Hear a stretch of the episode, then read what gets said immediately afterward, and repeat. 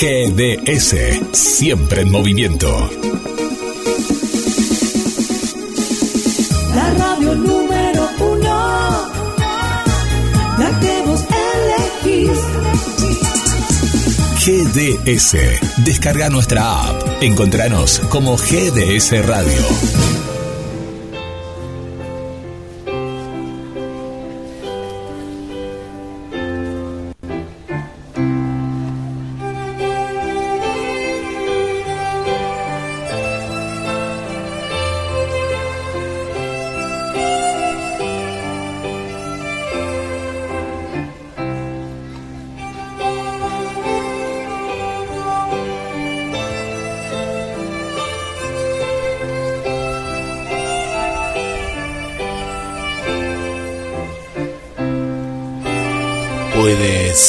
Recibir estos dones todos los días. Libertad y honestidad. Para llegar a conocerte a ti mismo y saber lo que deseas de la vida. Alegría y asombro que se adquieren por amar a alguien más profundamente de lo que nunca haya soñado y la felicidad de compartir la vida con esa persona. Confianza y fortaleza que surgen de las experiencias que te enseñan, que puedes confiar en ti mismo y que tienes algo que decir con respecto a tu destino. Energía y coraje para vivir la aventura de explorar tus sueños, pequeños o grandes. Tolerancia, discernimiento y perspectiva para ver a los demás tal como son y aceptarlos junto a la apertura mental para aprender de ellos y aplicar lo que puedas a tu propia vida, sin dejar de mantener los valores que consideras adecuados para ti. Y por último, paz y felicidad que llegan al saber que eres amado.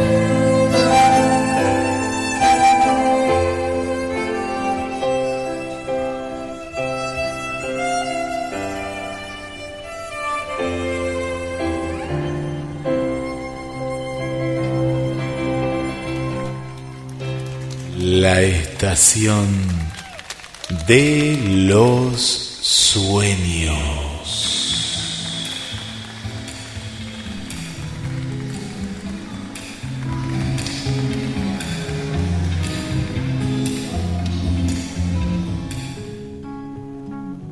Sé que andas elegante y yo siempre te quiero encontrar. Tengo ganas del peligro de tus ojos jugando conmigo.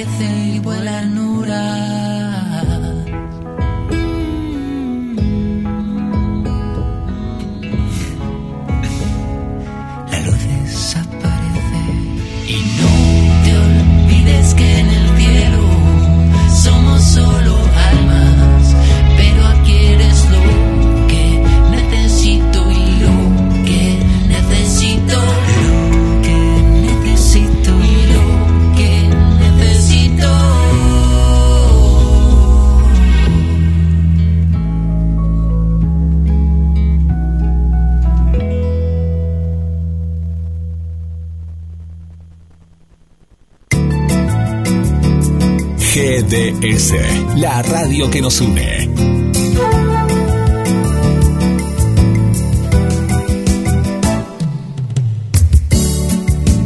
En nuestro aire, la radio que elegiste. www.gdsradio.com GDS. Descarga nuestra app. Encontranos como GDS Radio.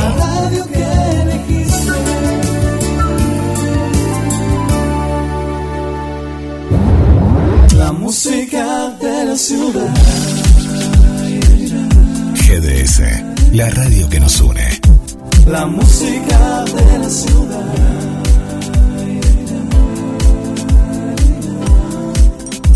La música de la ciudad. Bienvenidas, bienvenidos a un nuevo viaje en la estación de los sueños. Como cada noche, miércoles te acompañamos con noticias interesantes, abrimos la mente hacia nuevos horizontes, viajamos por el tiempo en busca de los enigmas, el cuento, la reflexión y voz del otro lado. Quien te habla Guillermo San Martino y le doy la bienvenida a Roberto. ¿Qué tal? Buenas noches amigos, buenas noches Guillermo aquí este, con lluvia en Mar del Plata. Sí, sí, después de una jornada prácticamente de verano, en lo que podía ser la despedida, que pensamos que ya no venían estas temperaturas, pero hoy, hoy nos sorprendió con temperaturas eh, agradables y bueno, mucha gente disfrutando de este feriado nacional, Día de la Memoria. Y Vamos a viajar hacia un lugar, Roberto. Yo sé que, yo no sé si te va a gustar o no, pero eh, te va a ser atractivo, ¿no? Porque hablando de despedidas, hay un lugar que despidieron al coronavirus, pero está muy lejos. Es decir, está en la otra punta, en la otra, en la otra, en la otra, del otro lado del mundo, ¿no? Si uno tendría que decir. Eh, no es China, claro que no, no, no, no. Pero bueno, vamos a viajar hacia ese lugar. Pero antes, imagínense cuál, cuál puede ser, no sé, cada uno se imaginará algún lugar especial, ¿no? Pero antes eh, esto me, me, resultó por un lado eh, penoso, pero a la vez también cotidiano, ¿no? Porque es lo que nos ha pasado a todos. Y estos son los estudios que se pueden hacer científicos de, de un año a esta parte con los efectos del confinamiento. Y uno de los efectos del confinamiento directamente, así dice el estudio, más borrachos, más gordos y menos sanos. Los efectos del confinamiento es lo que es, son los resultados que han dado y uno dice, pero bueno, para tanto. Bueno, sí, para tanto. Los expertos advierten que el confinamiento por la COVID-19 ha traído un incremento de la obesidad, el consumo de alcohol y los hábitos poco saludables en la población. El confinamiento de los hogares al inicio de la pandemia fue una medida estricta, pero necesaria para evitar la propagación del virus. La consecuencia es que, según indican los datos, quemamos en casa y cambiamos, ¿no? Al quedarnos en casa, nuestro comportamiento. El consumo de ciertos eh, artículos se vio alterado. Por ejemplo, el papel higiénico, ¿se acuerdan que en el comienzo causó furor, ¿no? En esas primeras semanas, como que había mucho miedo de que no nos podamos hacer, asear, ¿viste? Vaya a saber qué pasó por la cabeza de los europeos principalmente, no tanto de los argentinos. Bueno, llegándose a agotar, ¿no? En los supermercados. Pero, ¿qué pasó? En nuestro carrito de compras también había como esa cuestión de supervivencia y cargábamos de todo, de todo porque pensábamos o no sabíamos cuándo íbamos a poder volver a salir. Esto hablamos de las primeras semanas. Y aquellos más alcohólicos, ¿no? Se cargaron con bebidas de todos los colores y todos los tenores y mucha comida basura. En esas primeras semanas, estamos hablando prácticamente de un año atrás, del 21 de marzo del 2020, las ventas de bebidas alcohólicas aumentaron un 54% respecto al año anterior, que había sido el 2019. Pero ¿qué más arroja este estudio, Roberto?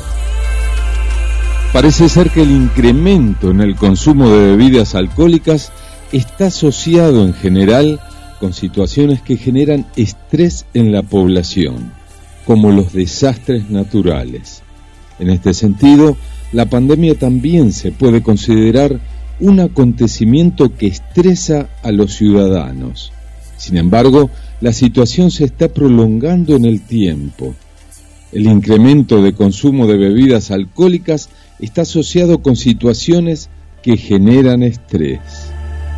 El problema es que el aumento en el consumo de alcohol puede tener graves consecuencias en la salud pública debido a su efecto adictivo. Los investigadores del Hospital McLean han publicado un artículo en la revista Journal de la Medicina sugiriendo posibles opciones para controlar el consumo de alcohol en la población durante la pandemia. El estrés. Los estrés plantean una campaña de concientización y un mejor diagnóstico de los trastornos por consumo de alcohol. Y estas consecuencias se ven en estudios que se han hecho tanto en Europa como también en Sudamérica. Más alcohol, más comida basura y menos ejercicio. Durante este tiempo también ha aumentado el consumo de comida basura y se ha producido una disminución del ejercicio físico en la población. Durante el confinamiento muchas personas cambiaron sus hábitos saludables por otros que no lo son tanto. Aumentó el consumo, por ejemplo, de papas fritas, galletitas, todo tipo de snack, golosinas y, claro, se eliminó el deporte.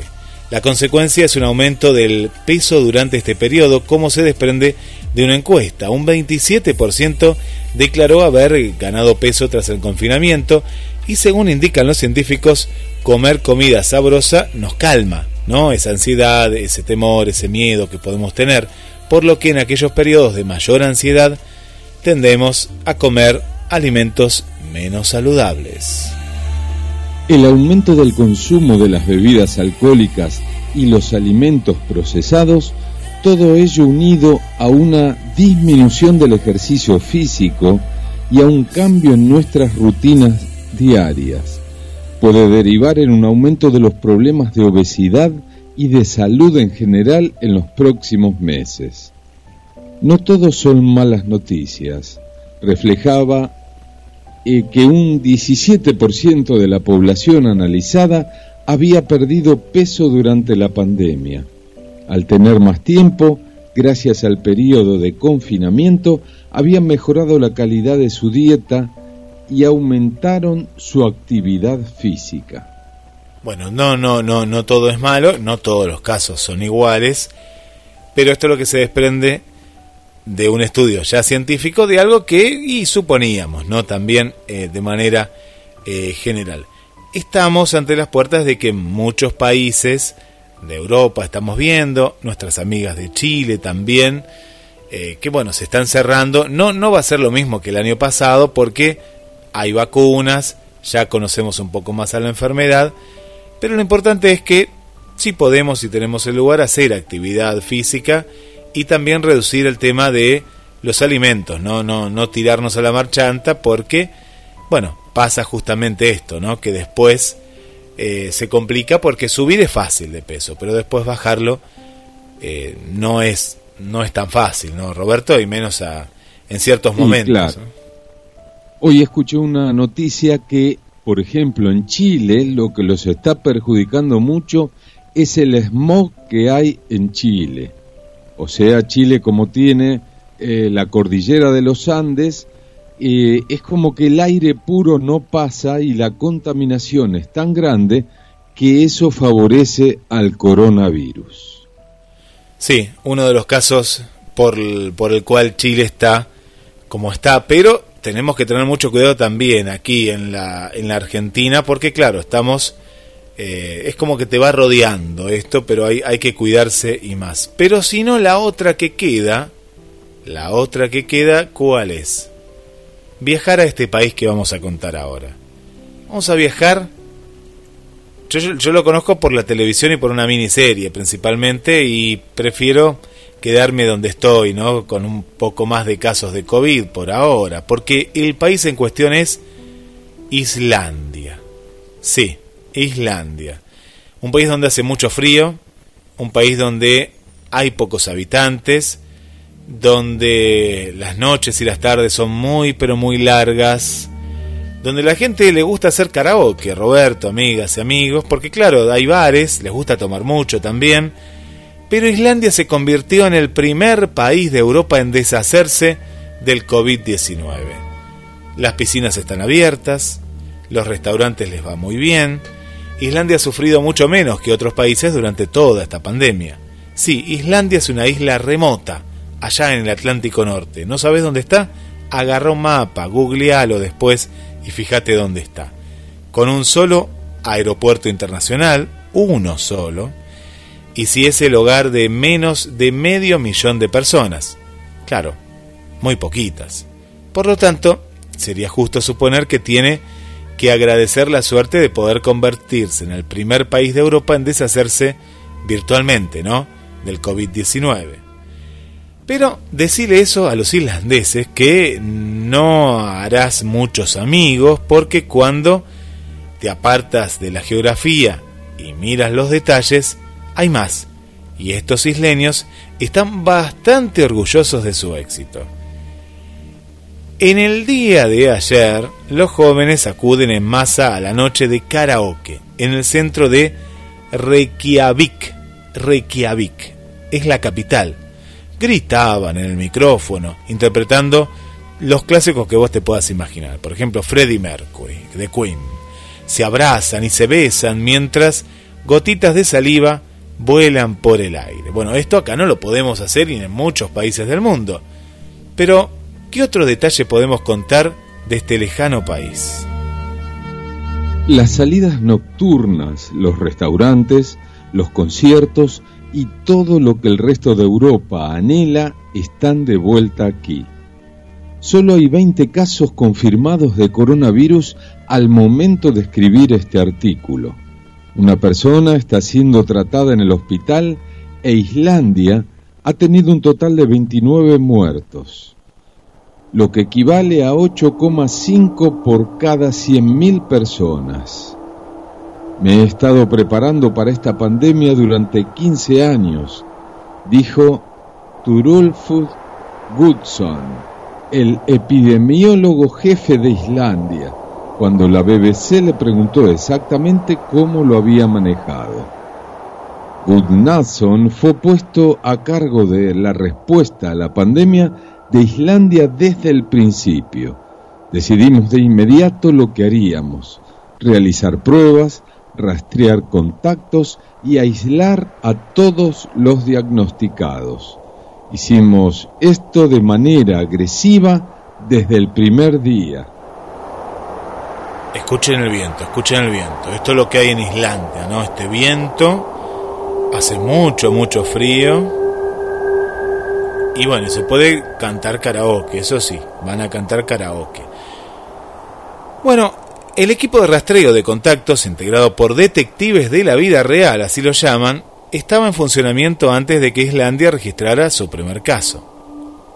Cuando estacioné frente a un hotel feo, dice acá el columnista, en el centro de Reykjavik, un hombre alto y alegre retiró las barricadas de metal bloqueando la puerta. Bienvenido al hotel de aislamiento, se rió entre dientes.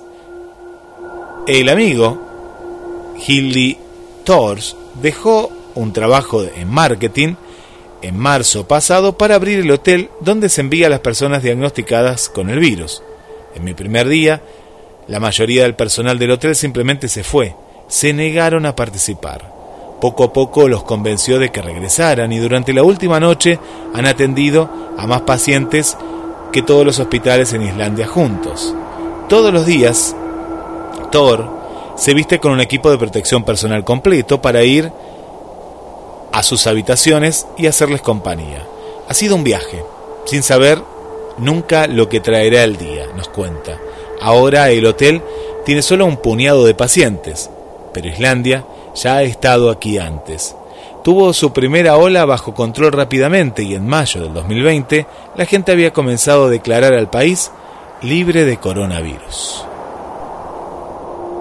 Las cosas siguieron así por un tiempo pero a fines del verano, Islandia fue golpeada inesperadamente por otra ola más feroz, después de que dos turistas que dieran positivo rompieron las reglas de su aislamiento.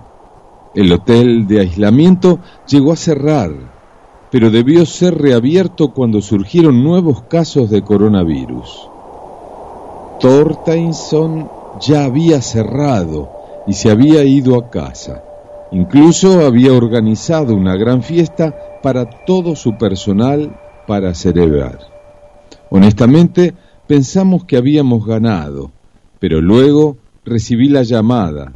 Estaba de regreso. En media hora había abierto de nuevo y la gente seguía viniendo y viniendo, y todavía lo hacen. La diferencia ahora es que vienen directamente desde el aeropuerto. Después de erradicar el virus de la sociedad, Islandia erigió fronteras de acero. Desde junio del año pasado, todos los pasajeros que llegan han sido puestos en cuarentena y hay pruebas obligatorias en el aeropuerto. Bueno, esta es un poco la, la, historia, ¿no? Eh, después se cuenta eh, cómo, qué actividades se realizan. La presidenta es una mujer de 44 años. El gobierno, llegó el gobierno verde de izquierda en el 2017. Y es una comunidad pequeña, Roberto. Acá, acá hay una, una de estas pruebas, ¿no? Somos una pequeña comunidad. Todos sabían que podíamos hacer esto, así que estaba claro que teníamos que hacerlo, ¿no? Y yendo más adelante, ¿no? En, esta nota, el, el eficaz, ¿no? El eficaz mecanismo de, rastreo de contactos de Islandia es considerado como una de las claves para poder reanudar las actividades de ocio nocturno.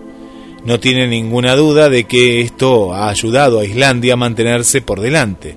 Para mí ha sido un momento divertido. Me siento un poco culpable de admitirlo, pero ha sido emocionante. Durante meses Islandia ha logrado evitar la variante británica ingrese al país al contener los casos en la frontera, pero mientras estuve allí, el equipo de científicos notó que el primer caso se había filtrado y había contagiado a otra persona. Esta persona había ido a trabajar a un hospital y luego a un concierto con otras 800 personas en el que habían sociabilizado en el bar durante el intermedio.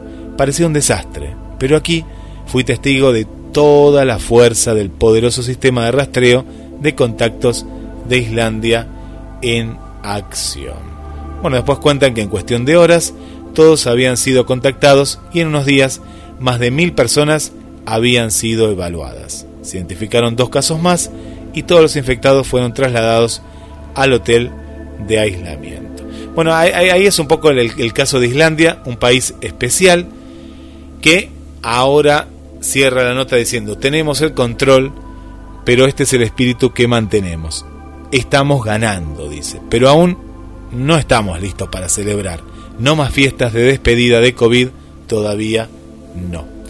Vos fíjate, cuando justo estaban festejando, ahí apareció este caso y volvió un poco todo lo demás. Pero si ven después en el mapa Islandia cómo es, y es un es justamente un lugar perdido en el eh, forma parte de Europa, pero está como aislado, un solo aeropuerto, bueno, es, es, un caso especial entre tantos los países del mundo, ¿no? Entre tantos países. Eh, yo supongo que mm, justamente hace unos días se cumplió un año que empezó este problema del coronavirus, ¿no es cierto?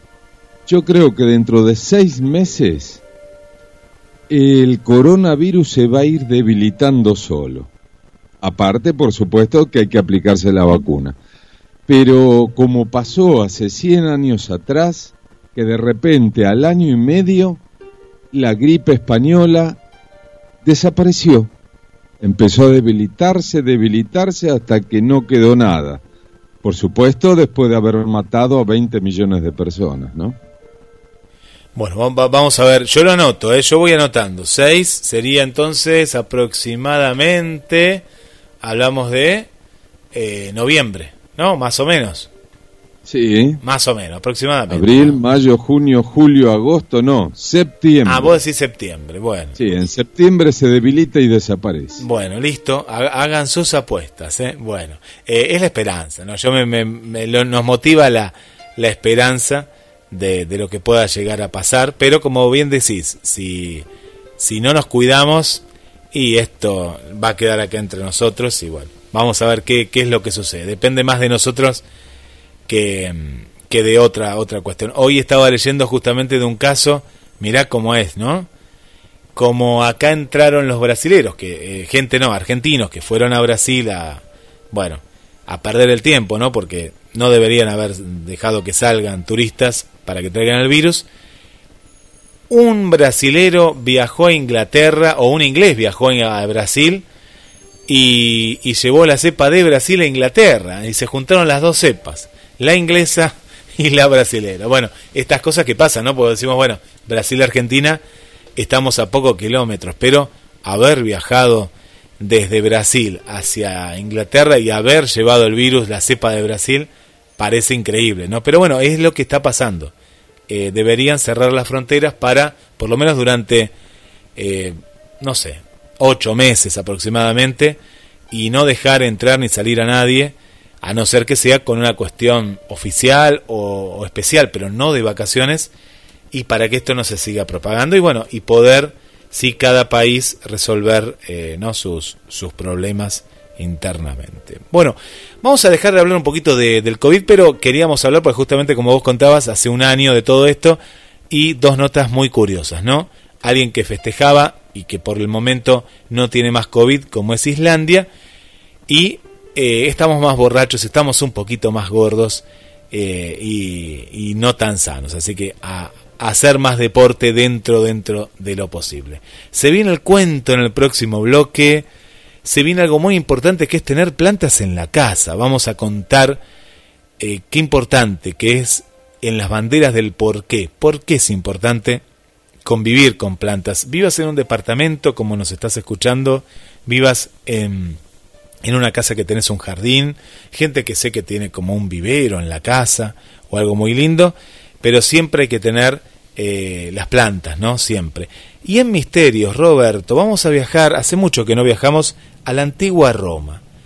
Y esto que vos me contabas, contarle a la gente que has visto un video de objetos que están fuera del tiempo, que, que te ha sorprendido en estas últimas semanas. Así es, de viajeros del tiempo, que justamente es gente que de repente aparece en un lugar, está como perdida, este, mareada, y bueno, hay un caso de un hombre que ha sido atropellado, ha muerto y tenía en sus ropas monedas antiguas y estaba vestido como, no sé, 200 eh, años atrás. Este, y lo buscaron por las huellas digitales y esa persona actualmente no existía, pero sí existían parientes de él y bueno, este, un viajero del tiempo justamente. Bueno, relacionado con eso, le mandamos un saludo para Carlos Matos, que le apasionan estos temas. Hoy en la Estación de los Sueños vamos a viajar a la antigua Roma. ¿Y con qué nos encontramos en la antigua Roma? El misterio de los dodecaedros, dodecaedros romanos. Es como una pieza de bronce, muy extraña. Pero, ¿para qué servían estos, estos elementos, no? ¿Qué son los dodecaedros romanos?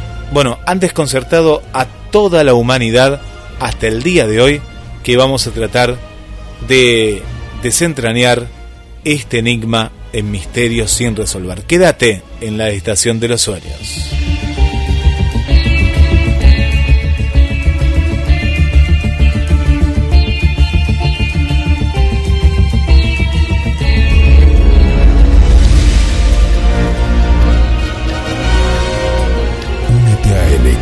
GDS Radio HD 223-448-4637. Somos un equipo. ahora? Que el tiempo no nos sobra. ¿Qué vas a hacer mañana? Si ya no hay mañana, si te quedas sola. ¿Qué vas a hacer ahora? Después de abrir la herida ¿Qué va a pasar después cuando se vaya el tren y no haya más salida? Dime ahora para qué nos sirve darnos besos invisibles. Un amor así imposible, ¿para qué nos sirve? ¿Qué nos sirve? ¿Qué vas a hacer cuando el olvido esté de cumpleaños? Cuando no puedas hacernos más daño y nos miremos como dos extraños. ¿Qué vas a hacer cuando mi invierno sea primavera? Cuando me quieras y yo no te quiera. Cuando ni el perro esté esperando afuera. ¿Qué vas a hacer? Prender la luz. Más humo y más dolor en este cuarto gris. ¿Qué vas a hacer? no fuiste tú. Más frío y mal humor en esta tarde gris. ¿Para qué nos sirve darnos besos invisibles? Un amor es imposible. ¿Para qué nos sirve? ¿Para qué nos sirve? ¿Qué vas a hacer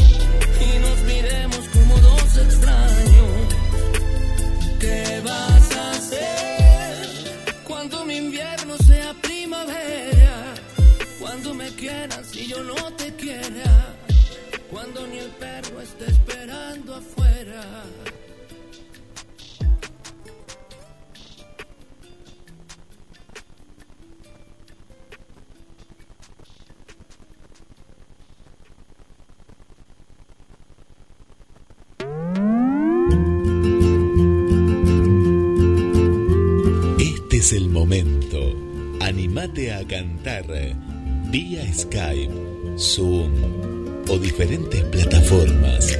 Que nada detenga tus sueños.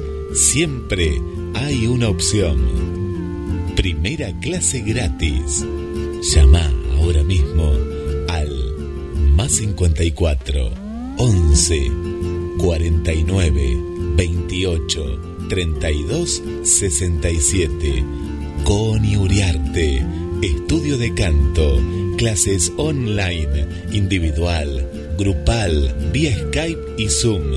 www.coniuriarte.com.ar Si se tiene voz, se puede cantar. Si puedes soñarlo, puedes hacerlo. Coni Uriarte, estudio de canto.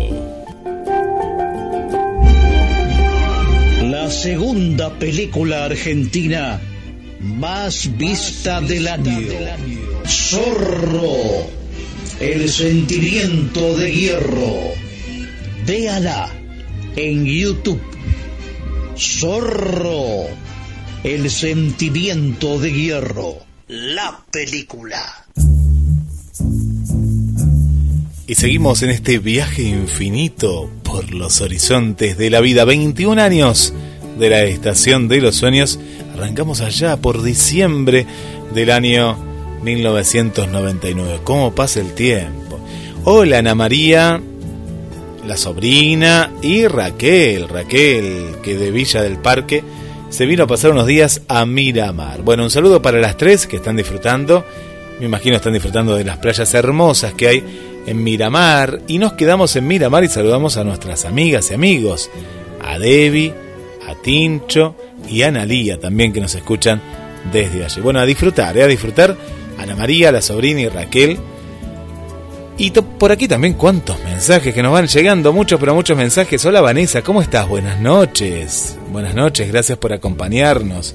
Ya estoy sentada en la estación con mi bolso de piel marrón. Mira qué bien, mira qué bien, me encanta, me encantó. Susi Rodríguez, hola Roberto Guille, buenas noches a todos escuchando desde la app, desde la aplicación. Descargate la aplicación, ¿eh? como hizo Susi. Está la aplicación rockera que es GDS Radio Mar del Plata y el, la del Cubo Violeta que ya la han descargado más de... Ya perdí la cuenta casi, pero si sumo los de iPhone, si sumo los de Android y estamos superando ya las 15.000 descargas, ¿eh? Y también las radios asociadas. Así que impresionante. Berenice, saludos Roberto y Guille, un gusto escucharlos y disfrutar de un excelente programa. Saludamos también a Andrea, que está disfrutando y mucho, y mucho del programa. Gracias por estar. Para Esther, buenas noches Guille y Roberto, a toda la audiencia de este bello e interesante programa con una trayectoria increíble. Sí, y Esther se subió al tren hace poquito, en los últimos meses, ni un año. Esther pero mira vos todo lo que vas a disfrutar. Escuchando y esperando el cuento. Ya llega el cuento, ¿eh? Sí, ya llega el cuento. Y un saludo muy... Sí, ¿vieron qué lindo tema el de Montaner? ¿Qué vas a hacer vos, eh? ¿Qué vas a hacer? Llega el cuento. Paró de llover, sí, en Mar del Plata paró de llover. No sé cómo estará en, Mira, en Miramar, que nos cuente Raquel cómo está Miramar. Pero vamos a hablar del tiempo, justamente. Sí, pero no sé si del tiempo, tiempo, o de qué tiempo. Bueno, Quédate porque, presentado por Pescadería Atlántida, llegó el momento del cuento en la Estación de los Sueños. Pescadería Atlántida, del mar a tu mesa, única roticería marina, atendido por sus dueños. Venía a conocer Pescadería Atlántida, España, esquina Avellaneda.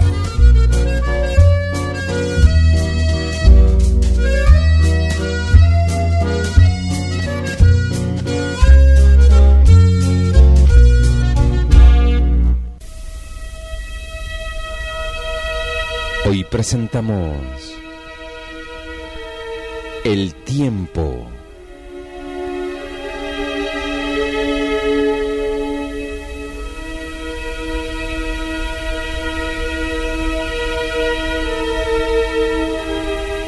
Hubo un tiempo en el que el tiempo no era sucesión y tránsito, sino manar continuo de un presente fijo en el que estaban contenidos todos los tiempos, el pasado y el futuro.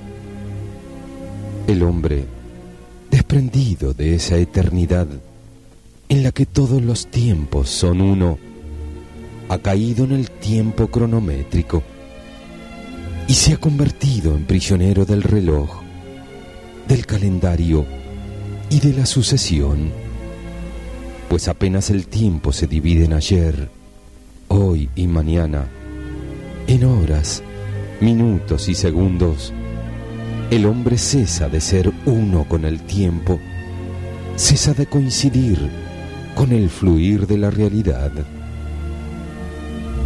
La gente se relaciona con el tiempo en muy diversas formas. Los árbitros deportivos indican el tiempo transcurrido. Los presidiarios cumplen el de su condena. Los músicos lo marcan. Los historiadores lo registran. Los holgazanes lo matan. Los peritos en estadística lo calculan. Pero cualquiera que sea la forma en que la gente se relacione con el tiempo, la verdad es que todos disponemos del mismo tiempo. El día tiene únicamente 24 horas. La semana 168. Por lo tanto, amigos, debemos aprovechar el tiempo que Dios nos ha dado lo mejor que podamos.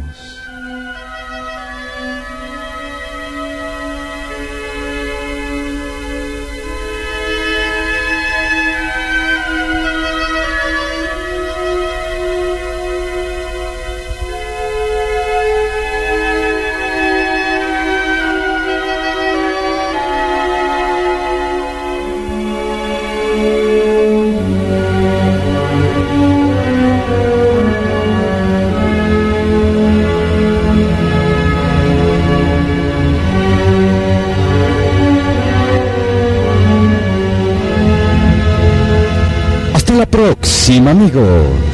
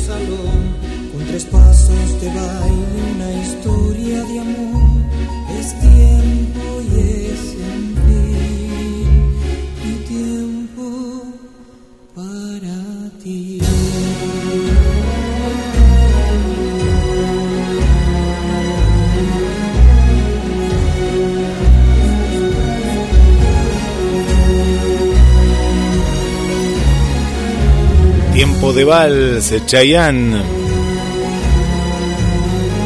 la estación de los sueños. Junto a todos ustedes. Y todas estas notas las podés leer en www.gdsnoticias.com, el portal de noticias de ciencia, tecnología, misterios, las banderas del porqué, curiosidades y mucho, ¿eh? pero mucho más. Y vamos a hablar de las plantas, en las banderas del, del por qué, porque hacen muy bien las plantas, pero muchas veces lo hacemos inconscientemente, a veces no le prestamos atención, pero tienen como un poder especial. En las banderas del por qué, te vamos a contar qué importante, ¿no? Que es tener algo verde en tu casa, ¿no? Algo en lo cual oxigene ese ambiente. Roberto, recién vos hablabas del smog, el- todo lo que hay, ¿no? La, contaminación. Pero la en las banderas del por qué queremos saber, ¿las plantas en casa nos hacen felices?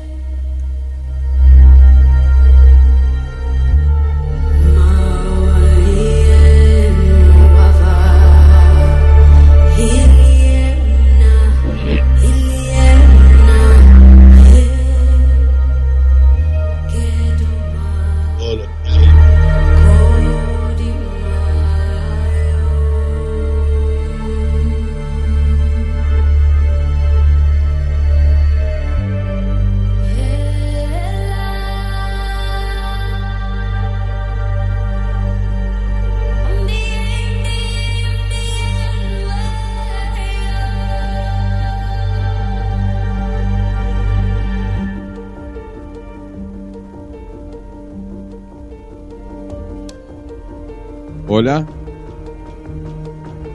A ver, Roberto, ¿dónde está? Está envuelto en las plantas. No sé si nos está escuchando del otro lado.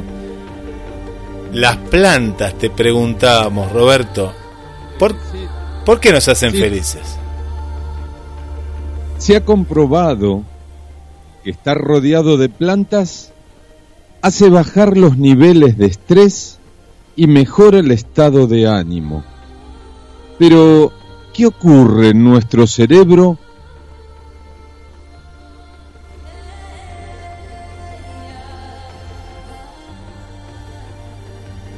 ¿Qué ocurre? A Sí. Guillermo, acá parece ser que se ha comprobado que estar rodeado de plantas hace bajar los niveles de estrés y mejora el estado de ánimo. Eh, en nuestro cerebro cuando vemos verde. Para muchas personas, a quienes la pandemia ha obligado a quedarse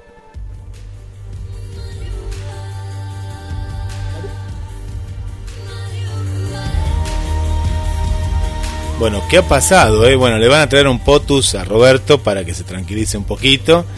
Y dice este estudio justamente de la Universidad de Génova, Italia, indica que en efecto son las plantas las que nos ayudan a mejorar nuestro estado de ánimo. Los investigadores encuestaron a más de 4.000 personas de 46 países sobre cómo habían vivido los meses del confinamiento entre marzo a junio del año 2020. Los resultados de la encuesta sugieren que las personas que tenían muchas plantas en casa se sentían menos afectadas por la pandemia que las personas con pocas o ninguna planta. Además, muchos de los encuestados dijeron que habían sentido el deseo de tener más plantas con el confinamiento. Entonces, la pregunta es, ¿podemos usar las plantas para mejorar nuestro estado de ánimo? Los investigadores del estudio afirman que sí, sí, y proponen varias soluciones en estas conclusiones. Las plantas de interior, por ejemplo, están asociadas a un mayor bienestar emocional durante el confinamiento. Las emociones negativas fueron más frecuentes en las personas que vivían en casas pequeñas, con poca luz natural y sin plantas. La combinación que mejor resultado proporciona en unas pocas plantas colocadas estratégicamente, por ejemplo, entre el interior y un mayor número de plantas en el exterior. Los jardines, por ejemplo, verticales o paredes vivas, están consideradas como una tecnología innovadora para aumentar justamente lo que pasa, ¿no? Estar rodeados de plantas es bueno para nuestro cerebro, es algo, algo, un bienestar. Por ejemplo, en un experimento con alumnas de un instituto iraní, los indicadores de satisfacción bienestar aumentaron cuando pusieron plantas de interior en las aulas. Algo parecido ocurre con los pacientes que tienen que ser operados. Desde la cirugía, quienes están en una habitación con muchas plantas reciben el alta hospitalaria más rápidamente y necesitan menos analgésicos. Bueno, acá Roberto estamos en el punto de la seguridad en los entornos verdes. ¿Sí? Ahora Roberto está ahí abrazado, le han traído muchas plantas, veo en el estudio de la Estación de los Sueños. A ver, fue a buscar más plantas todavía. Bueno, y, justamente lo bueno que es estar rodeado de, de, de estas plantas, ¿no? Estar rodeado de plantas influyen positivamente en nuestro bienestar porque hacen a los lugares más atractivos. Por ejemplo, vamos a un ejemplo. Las habitaciones con plantas suelen percibirse como más bonitas y acogedoras. Esto es seguramente una adaptación evolutiva, ya que los lugares donde hay más vegetación también son aquellos en los que hay más comida y por tanto proporcionan una sensación de seguridad. Además, las plantas nos dan la oportunidad de cuidar activamente de otro ser vivo. Esto es una sensación de control, eficacia y permite conseguir pequeños logros, como por ejemplo cuando las plantas florecen o empiezan a crecer. Las plantas también satisfacen la necesidad humana de crear vínculos y para mucha gente son menos exigentes e intimidadoras que las personas. Las plantas nos permiten cuidar de algo que no es voluble, ingrato, ni nos abandona, como suele ocurrir con las relaciones humanas. Fíjense en toda esta, esta relación ¿no? Que, que se hace. Bueno, Roberto, vamos a viajar al año 2018. Año 2018. ¿Y qué pasó con un estudio que se ha hecho? Vamos a viajar a Copenhague.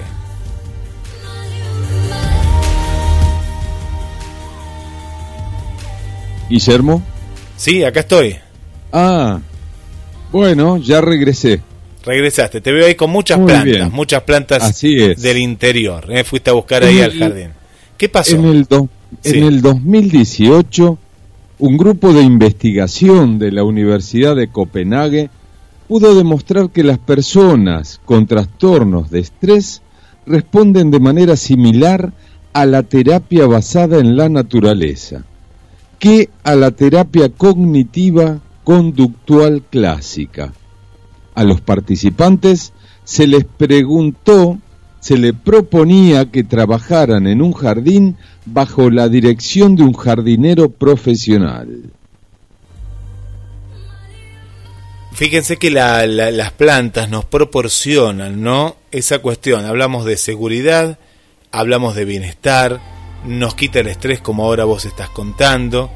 Y, y justamente esta cuestión, ¿no? De, de cuidado, ¿no? De cuidar algo. Entonces uno que está cuidando, está cuidando una planta, llega del trabajo, llega de, del ambiente que fuere, entra a otro ambiente y la planta aparte nos da, nos da oxígeno. Por eso eh, sería muy interesante en todos los ambientes, ¿no? Tener alguna planta de interior, preguntarle en algún vivero amigo del barrio qué planta se adecua a un ambiente u otro, hasta en la cocina, ¿no? En la cocina eh, tener plantas. Eh, yo lo que vi hoy, por ejemplo, un helecho que estaba en una cocina y le encantó el helecho porque creció de una manera y, y dividía un ambiente del otro. La verdad que, que me gustó mucho la, la planta que vi hoy. Así es, este, em, tener plantas en una casa es saludable y hace feliz a la, a la familia, se puede decir. Sí, sí, sí, sí. Bueno, vamos a ir a misterios. Estamos preparados para viajar desde Copenhague, que estábamos recién, vamos a viajar al antiguo, a la, a la Roma antigua, y nos encontramos con estos elementos, ¿no? Elementos en los cuales son sorprendentes, porque son difíciles de, de explicar y lo que no se le pudo encontrar justamente es una explicación, ¿no? Para, para qué tenían estos elementos, para qué lo usaban, pero son enigmáticos. Yo ahora después les voy a compartir la nota en www.gdsnoticias.com, pero ahora imagínenselos, están hechos de bronce y no le han encontrado una, una utilidad. Es el misterio de los dodecaedros romanos. Son misteriosos. Han desconcertado durante mucho tiempo a los arqueólogos. Se ha dicho de ellos que son un arma de guerra, una palmatoria, un juguete infantil, un instrumento astronómico. Fíjense que no tiene nada que ver una cosa con la otra. O también un símbolo religioso, por nombrar solo algunos de, de los usos. Pero, ¿qué es en realidad este misterioso objeto? Hay libros, hay sitios web dedicados, hay disertaciones centradas en descubrir la verdad, estudios dedicados a discutir cuál es su función. Sin embargo, en lo único en lo que los historiadores parecen estar de acuerdo es en el nombre para este extraño objeto, dodecaedro romano. Esa parte era fácil, ya que la forma matemática de este artefacto es la de un dodecaedro. Quedaría mejor descrito como un objeto geométrico de bronce o de piedra que tiene 12 caras pentagonales planas, cada una con un agujero circular en el centro, no necesariamente del mismo tamaño. Todas las partes están conectadas para crear un hueco en el centro. Datan de algún momento en los siglos 2, 3 después de Cristo y han ido apareciendo por toda Europa. Los arqueólogos han encontrado la mayoría de ellos en Francia, en Suiza y algunas zonas de Alemania donde los romanos llegaron a gobernar.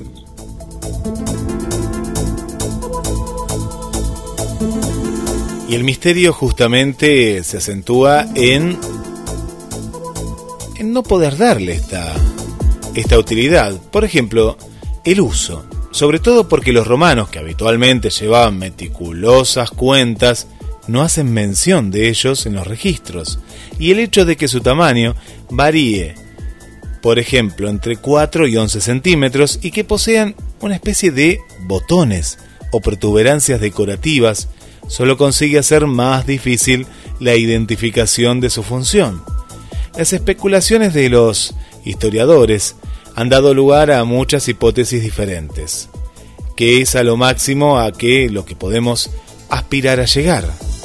Porque arqueólogos hacen además comentarios sobre ellos, ya que este elemento no se inscribe en un área cultural específica y por lo tanto no es su área de especialización. Incluso las teorías que existen sobre son muy debatidas y muy diferentes entre los historiadores. Por ejemplo, Plutarco, el famoso historiador griego, identificó el dodecaedro como un instrumento esencial para los signos del zodíaco. Las doce caras representan a los doce animales en el círculo del zodíaco, pero también esta teoría entra en conflicto con el argumento de las protuberancias decorativas que presenta. Se trata de otra pieza cuya utilidad nunca quedará resuelta por completo. A pesar de que tenemos la suerte de poder contar con el testimonio de Plutarco. Dice esto Andrea Galdi, doctora de la Escuela de Historia de Arte y Arqueología de la Universidad de Manchester, y en la actualidad profesora de Historia, Historia de Arte en Florencia, Italia. Galdi no ha trabajado en esto personalmente y no se considera una especialista, pero tiene mucha experiencia en el etiquetado de objetos. Los científicos de todo el mundo están perplejos, ya que discuten sobre la finalidad que podrían tener los orificios de diferente tamaño y por qué están descubriendo en toda Europa y no en una área concreta. Uno de ellos fue encontrado en la tumba de una mujer, lo que ha llevado a muchos a considerar que se trata de un objeto religioso. ¿Serías tú capaz de hacer lo que los arqueólogos hasta el día de hoy no han podido hacer? ¿Podrías ayudarnos a resolver este enigma? Porque las pruebas están, pero el misterio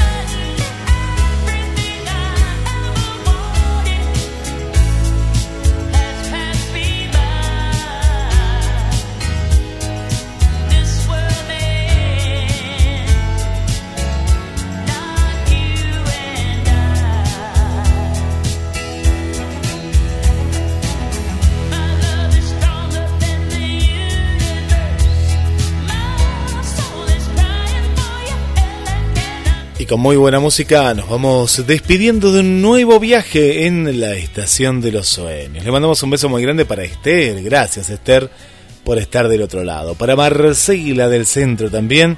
Muchas gracias Marcela por acompañarnos. Bueno, que disfruten Raquel y las amigas de estos últimos días en la costa atlántica.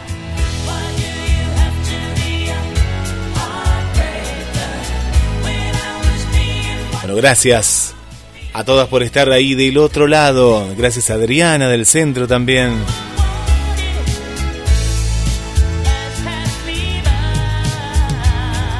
Bueno, cuánta gente, cuánta gente ahí escuchándonos. Arrancamos el programa con lluvia y ahora nos despedimos con lluvia, Roberto, porque se escucha nuevamente llover en Mar del Plata y les vamos a regalar a todas nuestras amigas y amigos los últimos mensajes. Esta es la oración que dijo Mahatma Gandhi hace muchos años. Mi Señor, si me das fortuna, no me quites la razón. Si me das éxito, no me quites la humildad. Si me das humildad, no me quites la dignidad. Será, si Dios quiere, hasta el miércoles que viene. Los esperamos. Les dejo el mensaje final. Recuerda siempre olvidar las cosas que te entristecieron, pero no olvides nunca recordar las que te alegraron. Muchas gracias y será hasta la semana que viene.